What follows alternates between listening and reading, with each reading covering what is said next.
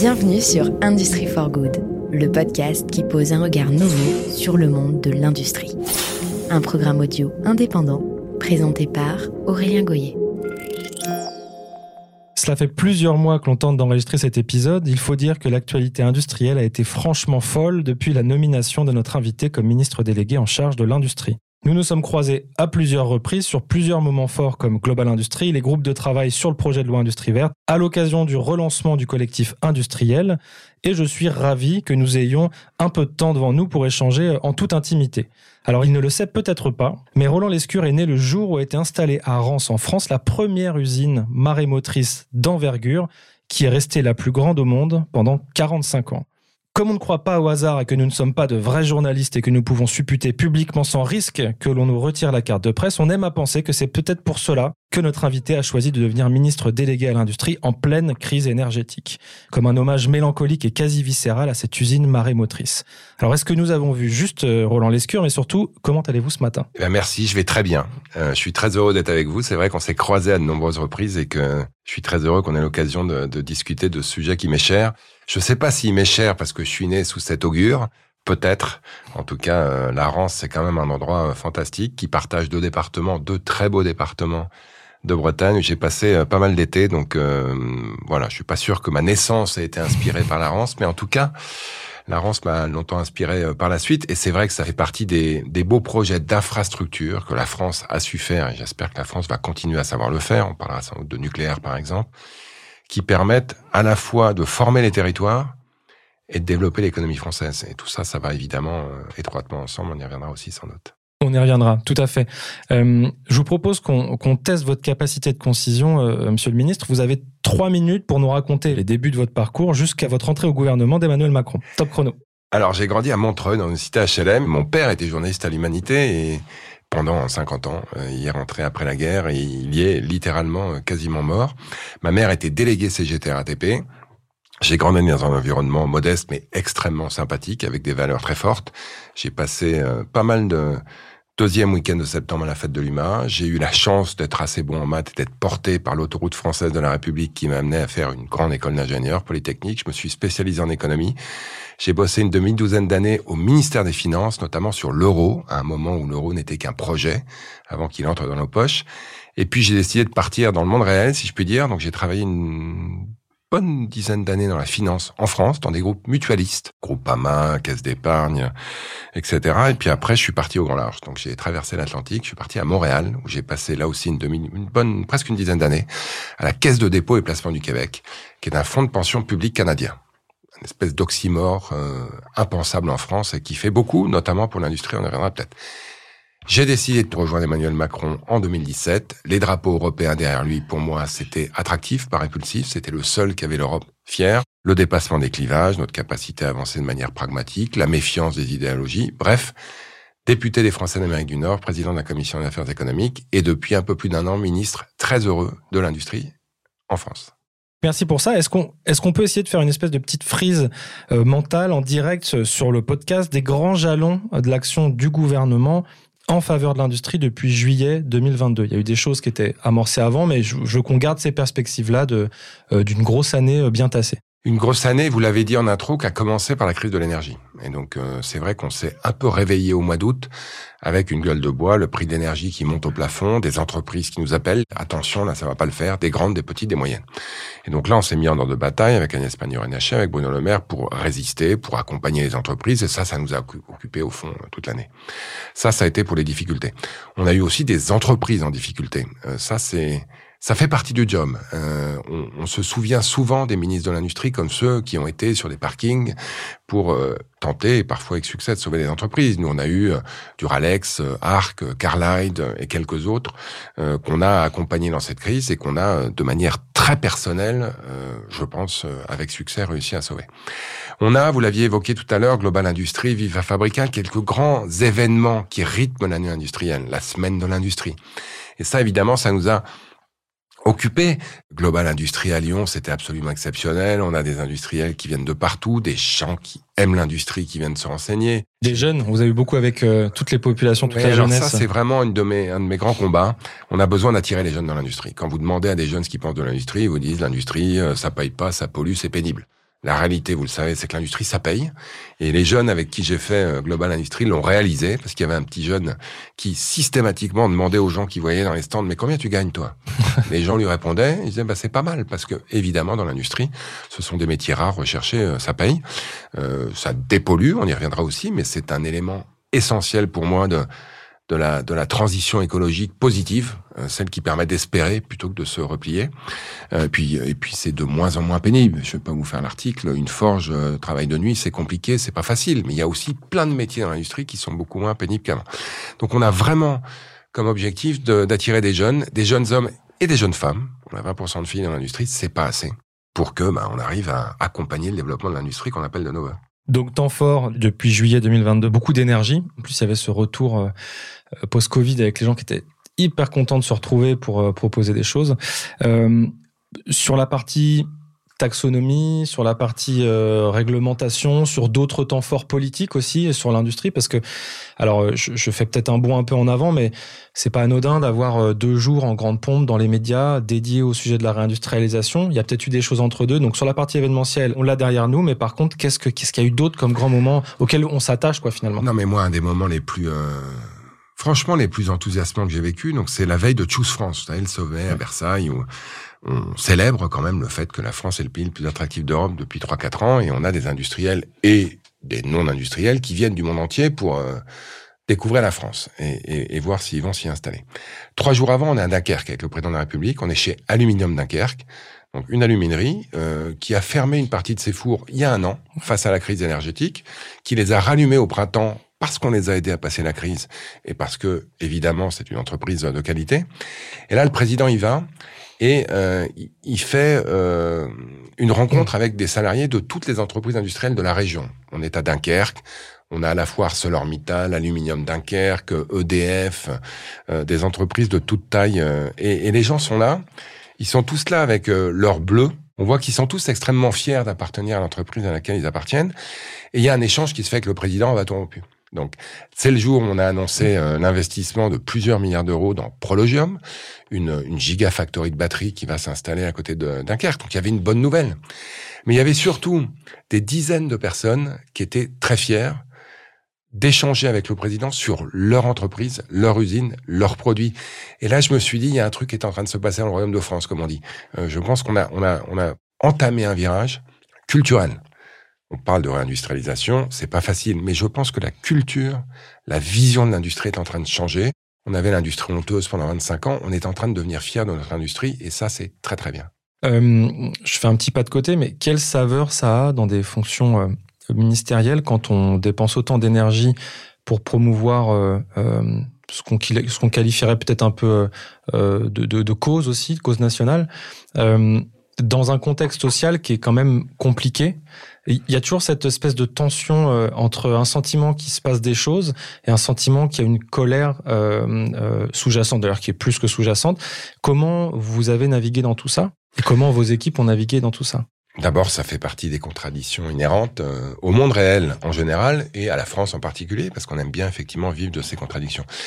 Moi, je l'ai vécu à fond. C'est-à-dire que j'allais visiter des usines, euh, j'allais euh, parfois sauver des boîtes, parfois d'autres les célébrer parce qu'il y avait des investissements aussi très forts dans la décarbonation. Tout ça pendant la crise des retraites.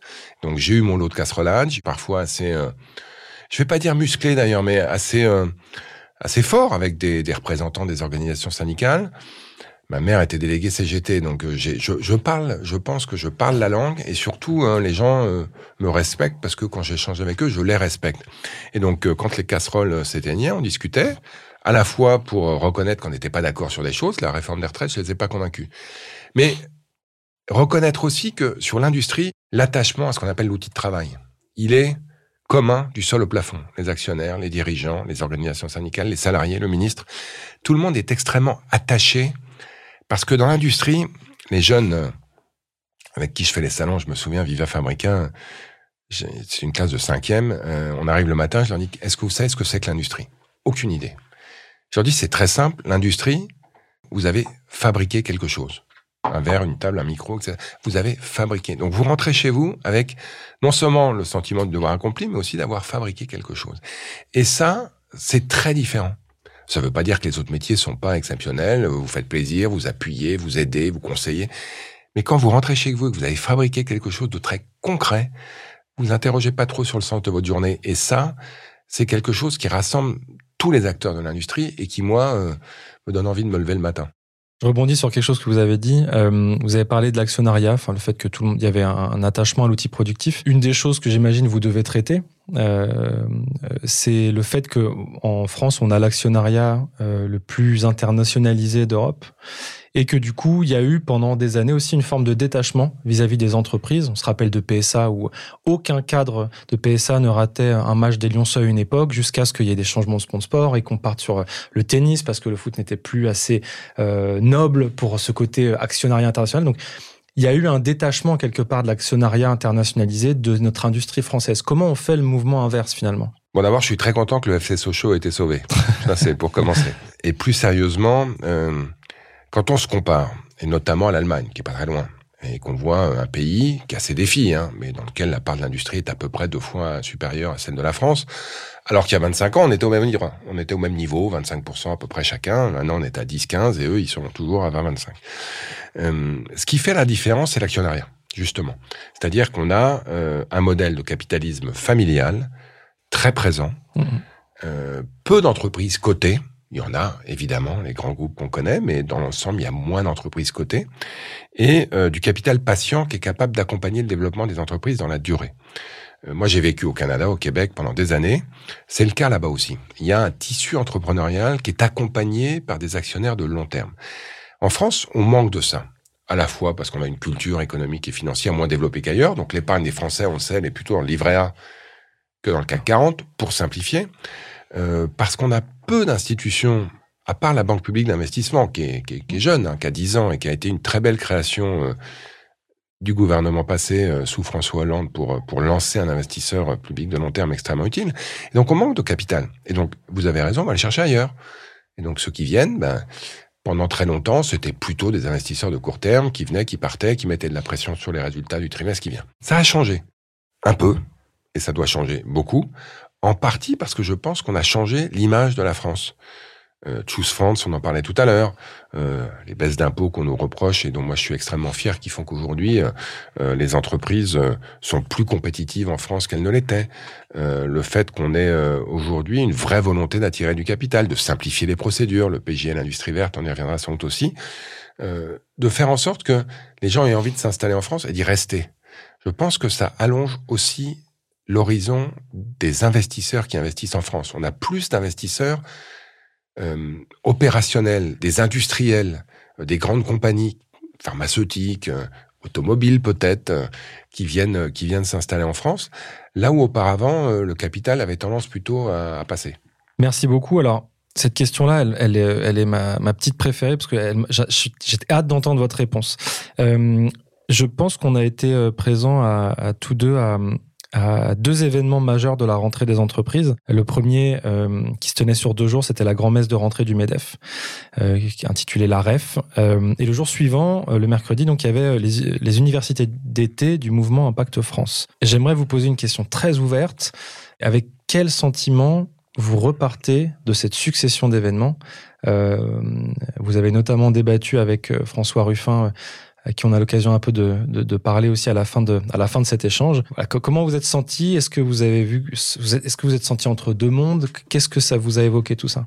Alors moi, j'ai fait toutes les universités d'été d'Impact France. C'était la quatrième ou la cinquième. D'abord, il y a de plus en plus de monde. Et puis pour euh, les quelques auditeurs qui savent pas ce que c'est, le mouvement Impact France, c'est c'est un mouvement d'entrepreneurs, mais qui vise à clairement privilégier la dimension sociale de l'entrepreneuriat. Donc euh, il y a des gens hein, chez Impact France qui gagnent de l'argent, tant mieux pour eux la plupart des entreprises sont des entreprises à mission, euh, souhaitent avoir une raison d'être, souhaitent euh, plafonner les rémunérations, euh, mettre en place des relations avec leurs clients, leurs actionnaires différentes. Et c'est très bien. Moi, j'étais rapporteur général de la loi Pacte. J'y crois beaucoup, ce qu'on appelle l'entrepreneuriat responsable, le capitalisme responsable. C'est la seule manière pour moi même de sauver le capitalisme, parce que sinon, euh, il n'a pas d'avenir, il va dans le mur en klaxonnant. Donc c'est vrai que ces deux événements, la rêve d'un côté et les universités TT d'Impact France de l'autre, euh, on a euh, parfois tendance que ce sont deux mondes, euh, à penser que ce sont un peu deux mondes parallèles. même si les entrepreneurs traditionnels, faut le reconnaître, le MEDEF, c'est quand même plutôt des entrepreneurs traditionnels, s'intéressent de plus en plus à l'impact de leur activité, qu'aujourd'hui, la décarbonation, ça concerne tout le monde, que la rétention des talents et donc parfois aussi l'actionnariat salarié, euh, la rémunération, ça concerne tout le monde. Le fait que les clients, les actionnaires et les salariés veulent rejoindre des entreprises qui pensent à la planète et pas seulement à leur profit, c'est aussi le cas au MEDEF. Mais, mais, mais au mouvement Impact France, euh, il y, a une, y a une vraie volonté de mettre ça sur le devant de la scène. Et donc effectivement, euh, on débat avec des gens comme François Ruffin, que je connais bien parce qu'il était député, et moi aussi dans le mandat précédent, la commission d'affaires économiques, où on a clairement des écarts extrêmement importants sur les solutions. On n'est pas d'accord beaucoup sur les solutions. On est plutôt assez d'accord sur les constats, mais on est capable, dans ce genre d'événements, de débattre, je dirais, de manière assez apaisée et au fond, euh, j'espère, assez utile pour ceux qui nous ont écoutés. Vous avez eu le sentiment, j'ai beaucoup entendu ça dans les travées de l'événement, que les gens avaient apprécié un échange politique euh, un peu quelque part en dehors des projecteurs euh, télévisuels et quelque chose d'assez apaisé dans le discours et les gens étaient ressortis, étaient, étaient, hyper enthousiastes. Non mais je, suis content de l'entendre parce que j'avais pas eu ce feedback et je suis très heureux qu'il ait, qu'il ait eu, mais on meurt de, on meurt de nos conflits euh, instantanés, des réseaux sociaux qui vivent du clash, des chaînes d'information qui souvent ont besoin de faire le buzz et donc de générer des dépêches au jour le jour. La politique en général, et la politique industrielle en particulier, euh, ça devrait être le royaume du temps long. Euh, si vous faites de la politique industrielle le lundi, le mardi, le mercredi, puis le jeudi, en faisant quatre choses différentes, vous n'y arriverez pas. Et donc, comment on introduit, avec des gens avec lesquels on peut être en désaccord profond, un débat sur la forme policée, et donc peut-être un peu moins euh, sexy, provoquant, euh, buzzant euh, que ce qu'on voit ici ou là. Mais au fond, on a le temps d'aller dans le détail, on a le temps de prendre le temps, on a le temps d'éclairer, on a le temps de trouver des points de convergence. Pour moi, mais c'est la clé du monde dans lequel on est. Je suis convaincu qu'on n'avancera que par le compromis. Moi, je me suis lancé en politique, j'avais un job merveilleux à Montréal, je gagnais très bien ma vie, ma famille était heureuse, parce que j'ai eu peur. J'ai eu peur, j'avais 50 ans, Trump, le Brexit, je me suis dit non, pas la France. On ne peut pas avoir une troisième grande démocratie qui tombe dans les mains du populisme. Et, ce combat-là, il est loin d'être terminé, on sait. Donc, moi, je me lève le matin en me disant, qu'est-ce que tu peux faire pour faire en sorte que la démocratie libérale continue à se développer, que le populisme, fait de solutions simples, ne l'emporte pas. Et pour ça, euh, je pense qu'il vaut mieux être, euh, je suis désolé, c'est plus très à la mode le diesel, mais il vaut mieux être un diesel qu'un turbo. faut prendre le temps de discuter, d'échanger, d'écouter les autres, de trouver des compromis. Euh, sur Industrie verte, on a deux groupes qui ont voté contre. Tous les autres groupes parlementaires se sont soit abstenus, soit ont voté pour, sur des spectres politiques très différents. Il faut qu'on arrive à construire ça, il faut qu'on arrive à faire nation. C'est compliqué ces temps-ci de faire nation. Merci beaucoup. Alors, moi, je me permets de vous donner euh, quelque chose qui m'a marqué sur cette, succession d'événements. Euh, bon, il y avait du monde, donc ça veut dire que ça c'était une, belle euh, visibilité pour les entrepreneurs français. Je pense qu'ils le méritent bien. Euh, ce qui m'a marqué, moi, au-delà des divergences idéologiques qu'on peut retrouver, enfin, qui étaient majeures, aussi majeures que prévisibles, j'ai envie de dire, c'est qu'en fait, finalement, la polarisation gauche-droite comme on l'a décrit, parfois avec un petit peu de simplisme, euh, est en train d'être remplacé par une polarisation entre des dirigeants qui dénoncent la destruction du vivant par des modèles euh, d'entreprise, un peu des modèles d'hier, et des dirigeants qui pensent que les modèles d'hier sont encore ceux d'aujourd'hui, voire peut-être même ceux de demain. Euh, et est-ce que l'industrie peut être un vecteur de, de résolution et, d'union en fait de ces deux gens? Moi, je vous ai trouvé très, quelque part très optimiste. Moi, j'ai l'impression qu'il y avait un vrai choc culturel et que le, discours de Patrick Martin versus le discours d'Éric de, de, Pascal Demurger, c'est vraiment, euh, c'est, moi, je l'ai vu comme deux salles, deux ambiances. Mais, mais bon, c'est. Non, mais c'est vrai. Euh, je suis persuadé que l'industrie, c'est une arme anti-colère, c'est une arme anti-extrême droite, pour être très clair, euh, parce que ça réintroduit de l'espoir dans des, dans des départements, dans des territoires où il n'y en avait plus, et puis ça permet de réconcilier économie et écologie. Ça, c'est vraiment la réponse directe à votre question. Euh, si on veut décarboner la France, il y a deux manières de le faire. Soit on continue à exporter nos productions ailleurs, à consommer des véhicules électriques, des panneaux solaires, euh, des éoliennes faites à l'étranger, on n'aura plus d'emploi, mais euh, on mourra, je dirais, pauvre mais propre. Soit on dit, la transition écologique, c'est une opportunité à la fois pour décarboner l'industrie traditionnelle et donc garder des aciéries, des alumineries, des fabricants d'automobiles chez nous, et d'en profiter pour développer l'industrie de demain, l'industrie verte. Les panneaux photovoltaïques, les éoliennes, le nucléaire, etc. Donc moi, je suis clairement dans l'option 2. On réconcilie. Fin du monde, fin du mois, pour reprendre une expression euh, fameuse de Nicolas Hulot, euh, écologie, économie. Euh, pour moi, l'industrie, c'est à la fois un gage de prospérité individuelle, on gagne mieux sa vie dans l'industrie qu'ailleurs, collective, parce qu'on restaure la souveraineté du pays. Si on est capable de produire en France et en Europe, parce que tout ça est un débat européen, euh, des médicaments, de l'alimentation, euh, des microprocesseurs, ben on va restaurer notre prospérité collective, mais on va aussi décarboner, on va aussi dépolluer.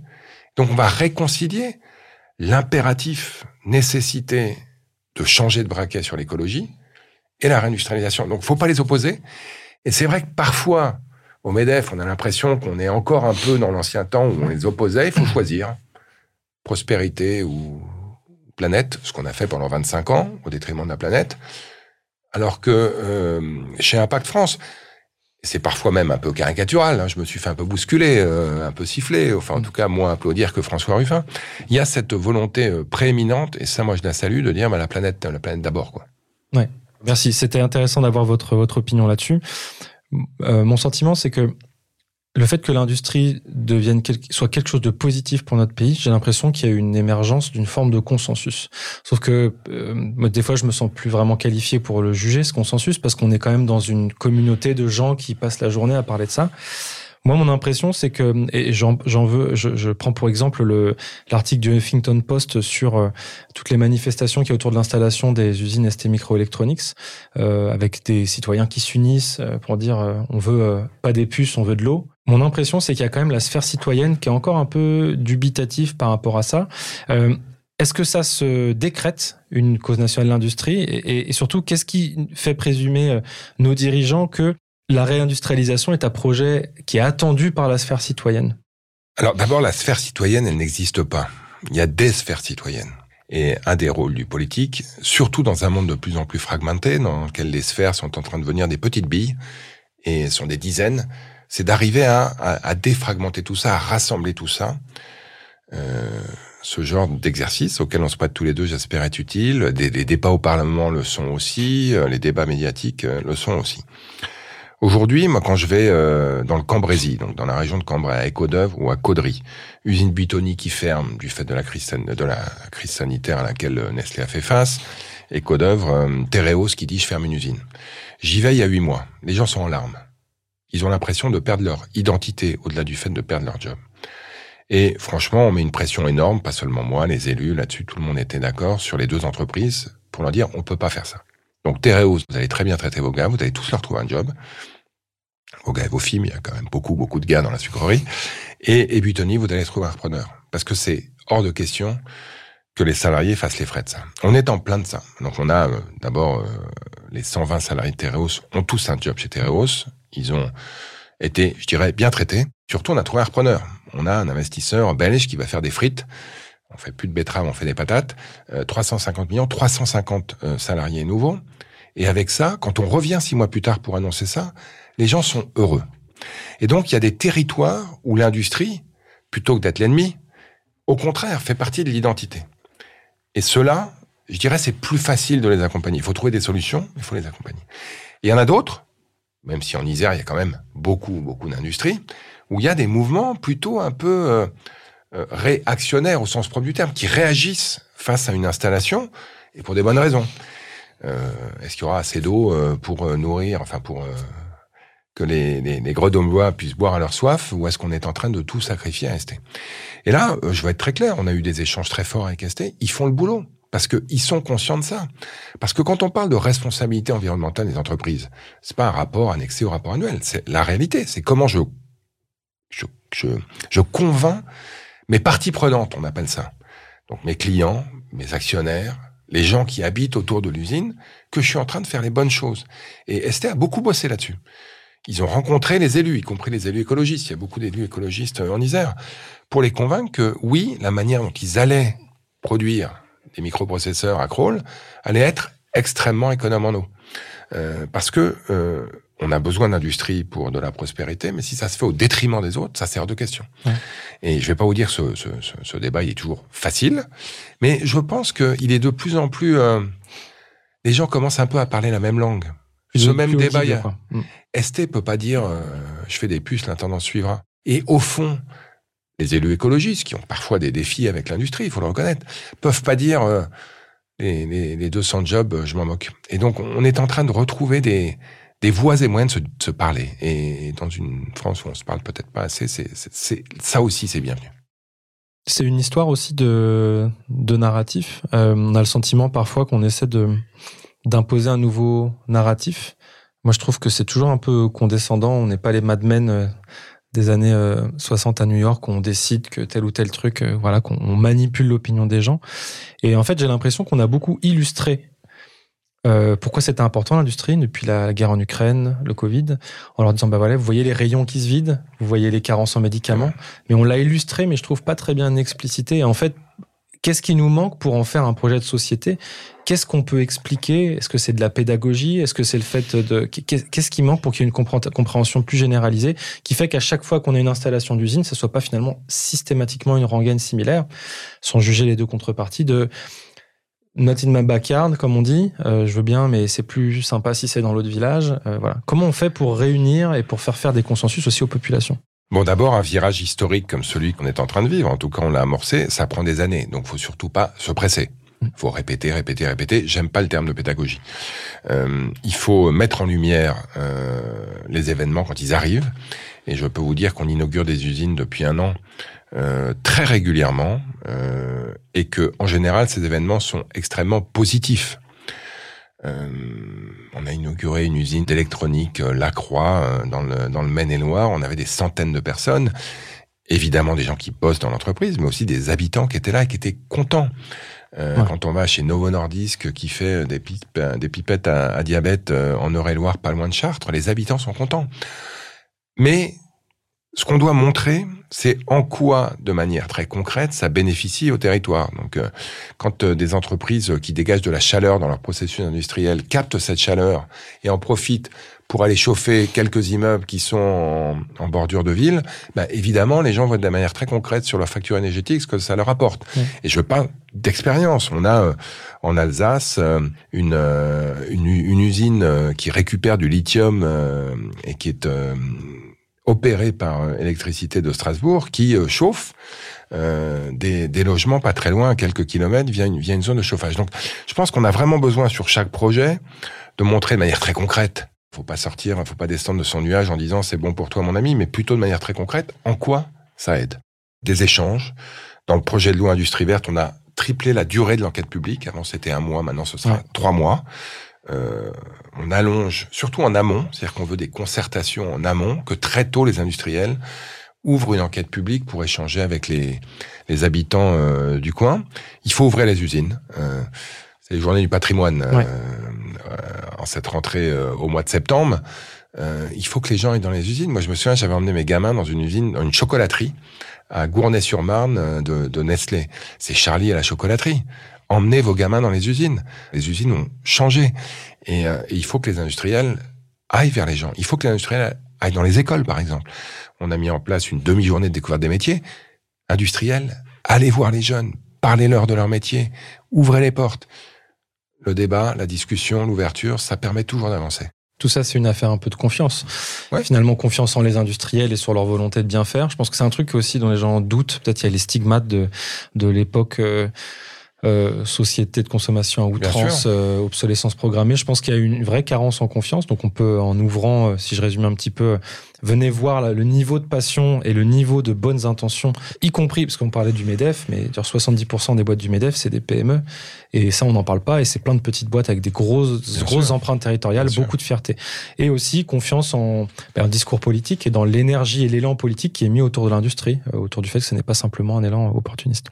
Euh, Bon, parce que forcément, on peut pas parler de tout, mais qu'il faut, euh, qu'on a quand même envie de, de, de, digresser. Mais si on essaie de reprendre les trois gros chantiers qui vont être menés, euh, j'ai envie de dire par, par, par nos dirigeants et tous les autres d'ici, enfin dans le cadre de France 2030.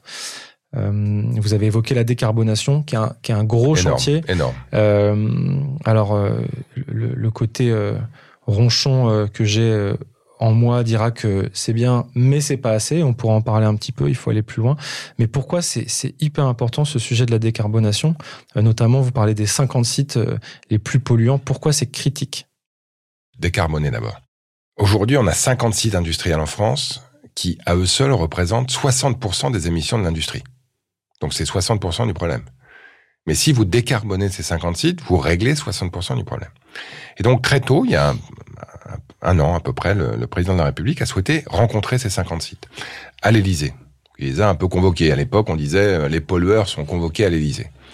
Il m'avait demandé d'introduire et d'animer un peu le début de la, discussion. J'ai commencé en disant, je vous préviens, c'est pas une réunion des pollueurs anonymes, pour faire référence à l'association des alcooliques anonymes, dont on connaît les, les, discussions, les gens se mettent autour de la table et racontent un peu leurs problèmes. Je dis, on est ici pour trouver des solutions.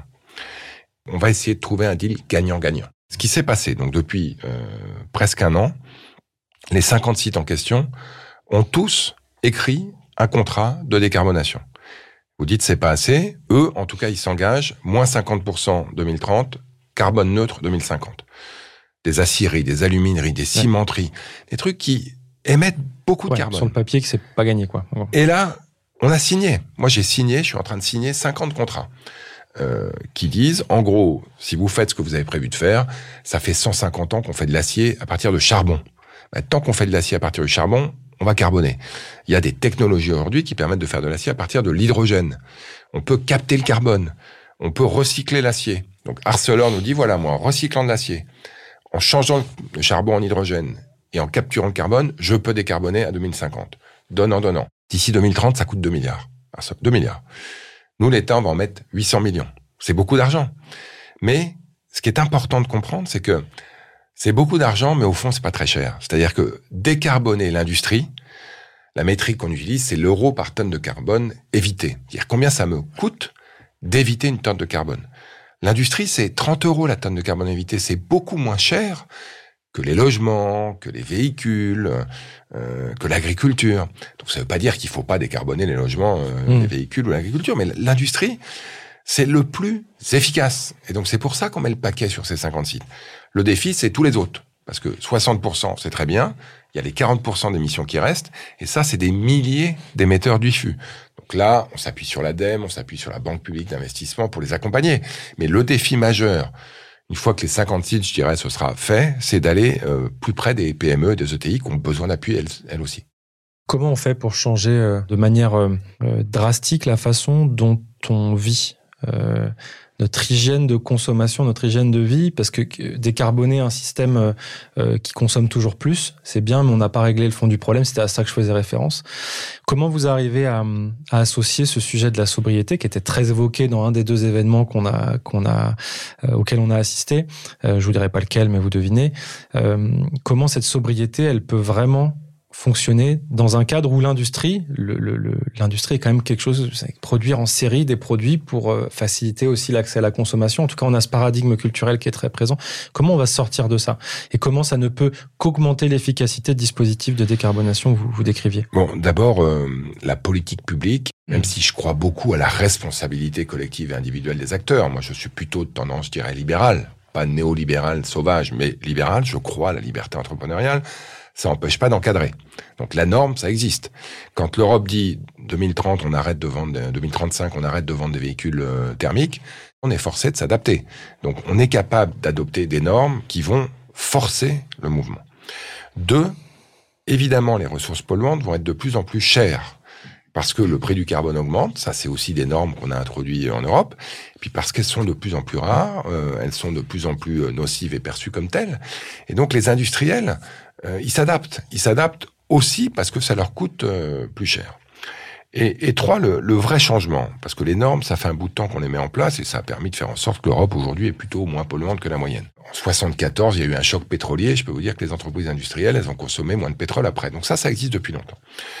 C'est vraiment le changement culturel. C'est la prise de conscience collective de tout le monde. Et donc aujourd'hui, vous êtes un chef d'entreprise. Vous voulez attirer des jeunes. Il y a une guerre des talents exceptionnelle. Vous voulez des ingénieurs, des soudeurs, des métalliers, des techniciens de maintenance. Si vous leur dites pas ce que vous faites pour la planète, ils iront ailleurs. Parce que ailleurs, on le fera. Donc il y, a, une compétition qui existe, qui est un peu différente de celle qu'on avait avant, où c'était bottom line, les résultats, et tout ira bien. Parce qu'il faut garder le talent, parce qu'il faut garder les clients, parce qu'il faut garder les fournisseurs qui, de plus en plus, intègrent ça dans la, dans la concurrence entre les boîtes. Je vais pas vous dire que le combat est gagné. Hein. Euh, et, et, malheureusement, je vois encore trop souvent des oppositions entre euh, des tradis.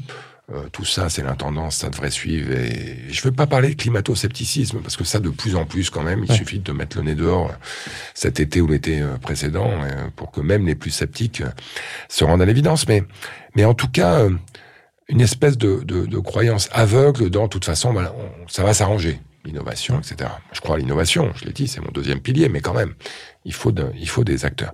Puis d'un autre côté, on a des gens un peu, un peu trop encore dogmatiques, qui disent, euh, enfin, moi j'aime beaucoup Jean Covici, mais j'ai pas envie de dire à Aurélien, désolé, c'est quatre vols dans ta vie et rien d'autre. Enfin, ça a l'air simple comme ça de dire ça, mais comment vous organisez la société? Moi, je vais vous interdire de prendre plus de quatre vols dans votre vie?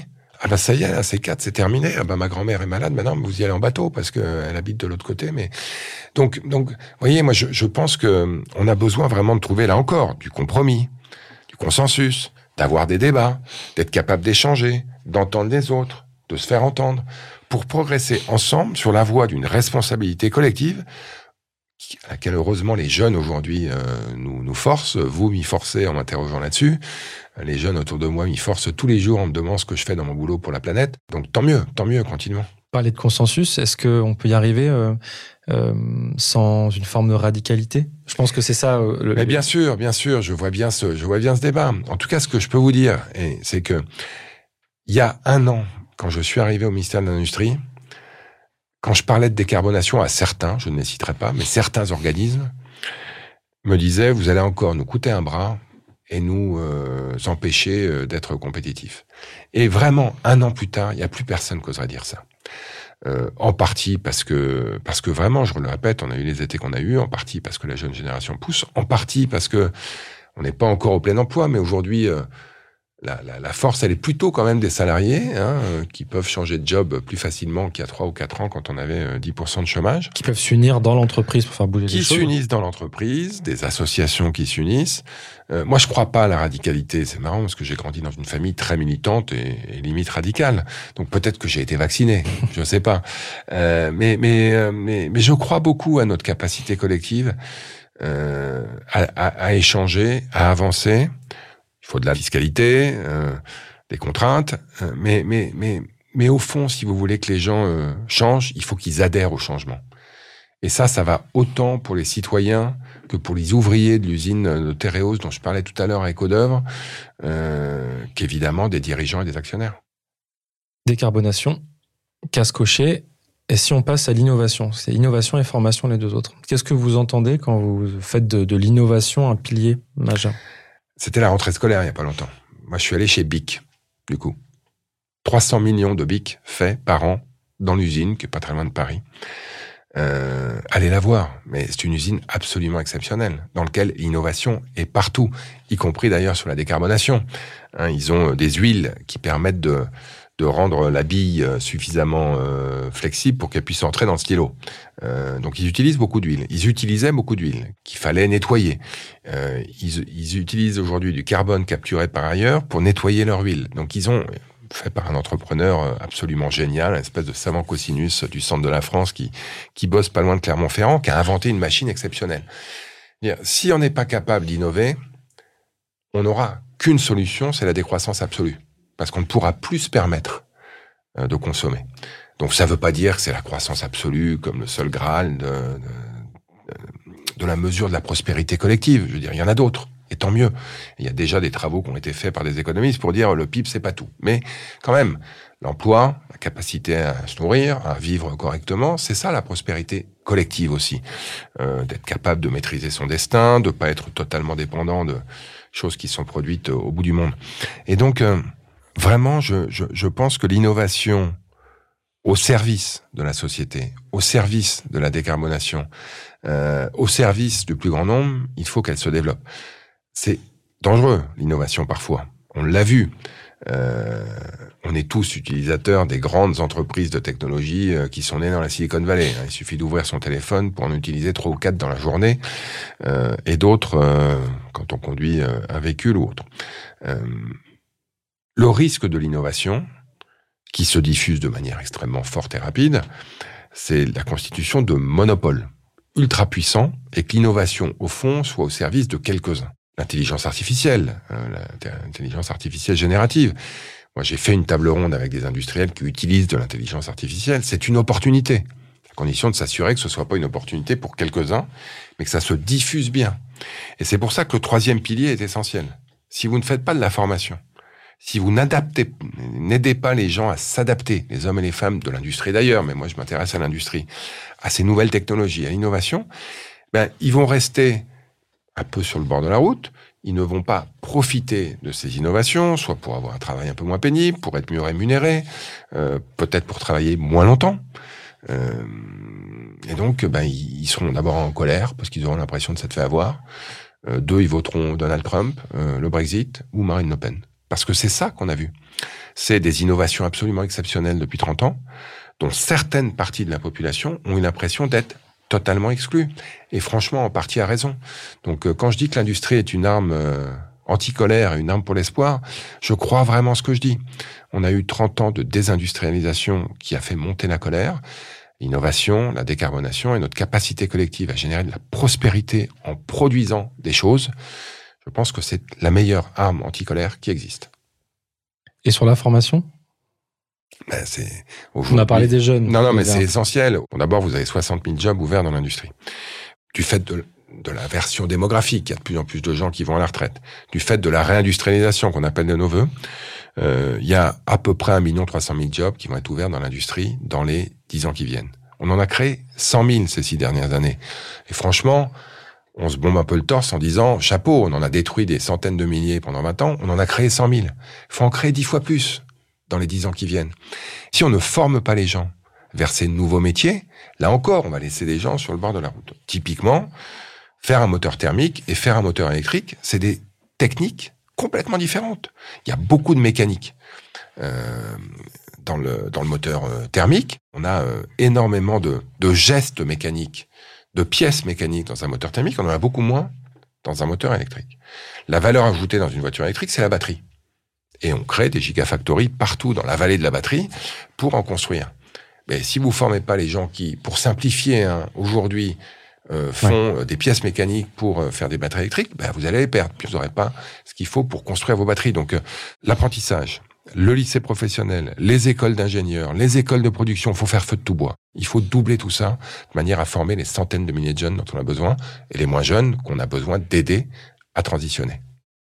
On avait ouvert euh, euh, la possibilité à, la communauté Industrie for Good de, vous poser quelques questions. Et il y avait justement Lucille qui posait la question voilà quel plan sur le jet des compétences de base dans l'industrie, mais aussi pour les compétences plus techno, euh, type euh, la data, etc. Parce qu'en fait, au-delà de la compétence, on parle beaucoup de la, carence en soudeur, etc. Mais finalement, c'est un, un, panel de compétences très très large. Comment on fait pour être sûr qu'on est au diapason là-dessus? Il faut à la fois donner les moyens, on va doubler euh, les moyens d'un certain nombre d'écoles d'ingénieurs, on va doubler des écoles de production. L'école de production, c'est un objet méconnu, qui sont des petites écoles euh, qui forment justement des soudeurs, des métalliers, qui sont en général développés en, en collaboration avec des industriels, et qui forment des jeunes souvent éloignés de l'emploi, des mineurs non accompagnés, des, des, des réfugiés euh, qui parlent pas très bien français. Donc évidemment, ils apprennent le français, les maths, l'histoire, mais aussi ils apprennent à souder ou, ou, autre. Euh, donc on va des ingénieurs aux soudeurs, aux techniciens de maintenance doubler. Il faut augmenter l'offre. Mais ensuite, il faut que les gens y viennent. Il faut donner envie. Et ça, c'est un défi majeur. Comment on donne envie à des jeunes et des moins jeunes, parce que les parents ont un rôle à jouer, euh, d'aller euh, pousser la porte de l'usine pour euh, pour voir ce qui s'y passe. je le répète, l'usine BIC ou tant d'autres, vous rentrez dedans, vous avez les yeux qui brillent. C'est merveilleux. Vous allez voir l'usine qui fait les moteurs Safran, les moteurs d'avion, hein, les moteurs d'Airbus et de Boeing d'ailleurs. c'est une chaîne de montage absolument exceptionnelle. Ça fait des centaines de mètres de long. Vous voyez les moteurs qui avancent et les gars qui travaillent dessus et qu'il y a les filles, même si là encore il y a beaucoup de gars et pas assez de filles. Euh, donc il faut vraiment ouvrir les portes. Et, et là, on a tous un rôle à jouer. Nous, on réfléchit à des campagnes de communication. Je sais pas si vous vous souvenez des campagnes de communication qui avaient été faites sur l'armée euh, au moment où on a supprimé le, service militaire. Il fallait donner envie à des jeunes parce qu'on avait quand même besoin d'une armée. Et, et, ça, ça avait eu beaucoup, beaucoup de succès. Euh, non pas pour rendre l'armée glamour, mais pour montrer exactement à quoi ça ressemble en fait d'être dans l'armée française. Eh ben, on a besoin de montrer à quoi ça ressemble vraiment d'être dans l'industrie. À la fois sur les rémunérations, il faut le dire. Mon jeune qui faisait le, salon et qui demandait à chaque personne qui croisait combien tu gagnes, on avait besoin d'insister un peu pour qu'on leur réponde. Mais vous savez qu'aujourd'hui, il y a des soudeurs qui gagnent 4, 5, 6 000 euros par mois. Parce que soudeur, c'est compliqué, c'est technique et c'est recherché. Ça, il faut le dire. Euh, et puis montrer évidemment que les métiers ont évolué en profondeur, ils sont moins pénibles qu'auparavant. Franchement, c'est extrêmement enthousiasmant de fabriquer des choses. Et donc, euh, donc ça, ça doit être très important. On doit le faire à la fois à la télé, sur les réseaux sociaux, euh, et on va le faire, mais aussi de manière très concrète sur le terrain. Moi, je sens que la culture est un peu en train de changer. On a aujourd'hui un million d'apprentis en France. On avait 300 000 il y a six ans. Mais là encore, faut, faut changer de braquet, il faut démultiplier. Ok. Sur les sujets métiers plus techniques, euh, on a une, par exemple une nouvelle présidente du, de Numéum hein, qui représente 80% des boîtes du numérique en France. Comment on favorise aussi un rapprochement? Entre l'industrie telle qu'on la connaît et, qu'elle est en train de devenir et aussi euh, le, monde du numérique, de la data, il y a quand même beaucoup à faire ensemble. Moi, je me suis toujours, euh, on en avait déjà parlé, j'aime pas beaucoup l'idée qu'on a un salon global industrie et qu'on a un salon Vivatech, parce que ces deux salons-là, ils ont des forces et des faiblesses. Et finalement, qu'est-ce qu'il y a de plus technologique qu'un salon sur l'industrie? Comment on, comment on essaie de créer de l'énergie euh, autour de ça? Ben, On crée des ponts, comme toujours. Hein. C'est l'essentiel. Moi, je préfère les ponts au mur. Bon. Euh, Vivatech, vous en parliez, on a fait une soirée avec Jean-Noël Barrault pour les euh, 10 ans de la French Tech, où on a invité et on a euh, qualifié, on a sélectionné des startups industrielles qui sont, euh, selon nous, les gagnants de demain. De plus en plus, les startups sont les startups industrielles.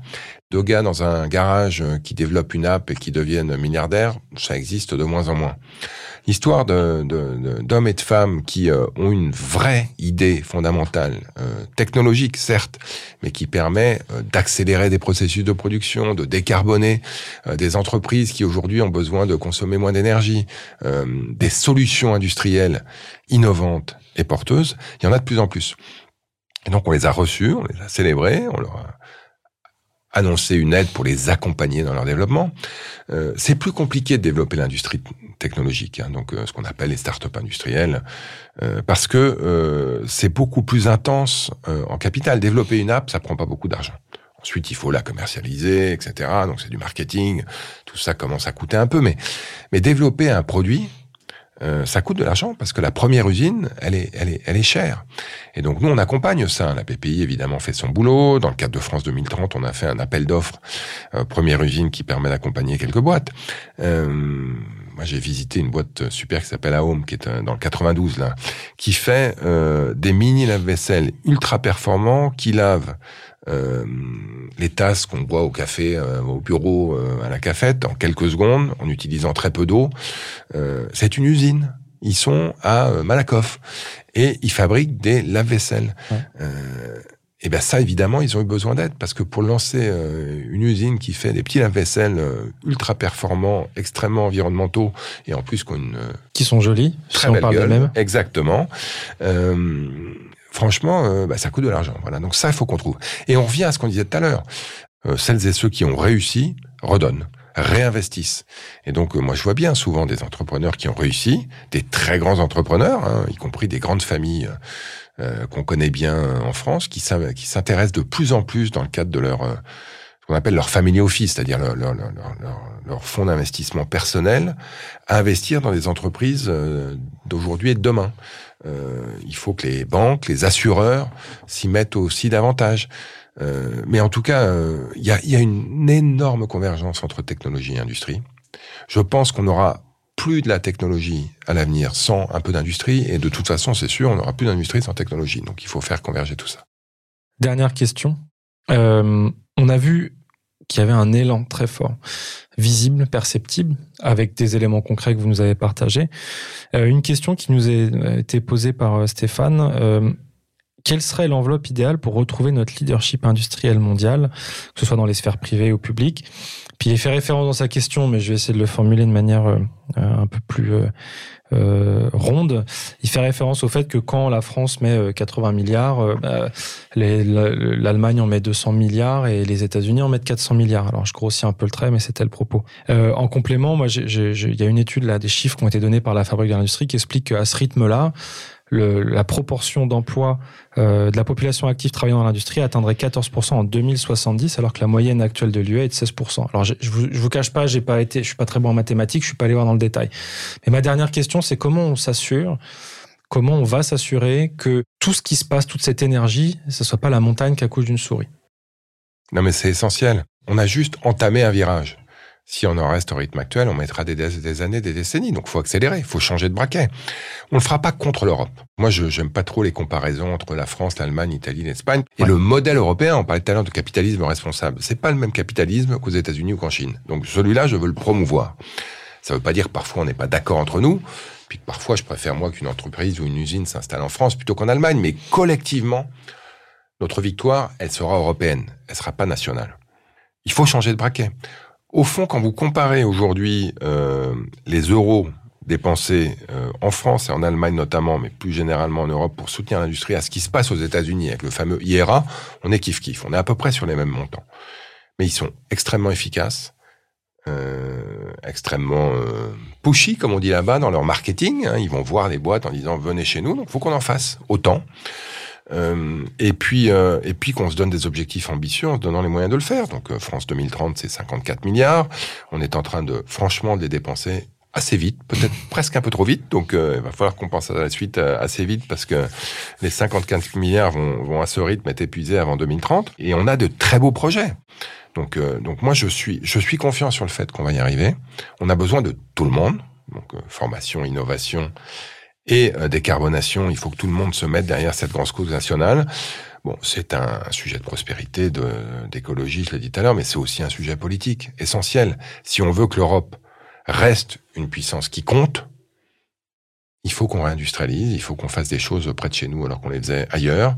Il faut qu'on passe en mode conquête. Vous savez qu'on parle souvent du déficit commercial français qui est abyssal.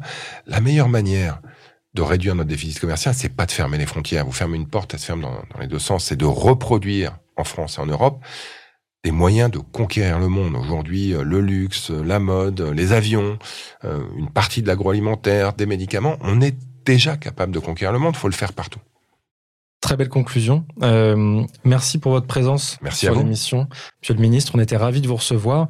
Euh, pour celles et ceux qui nous, ont, qui nous écoutent et qui ont été au bout de cet épisode, on ne saurait suffisamment vous en remercier. On vous invite à aller vous abonner sur le podcast sur la plateforme audio de votre choix et puis à nous manifester votre avis euh, avec des étoiles. À très bientôt. Merci à tous pour votre écoute. Merci, Monsieur le ministre.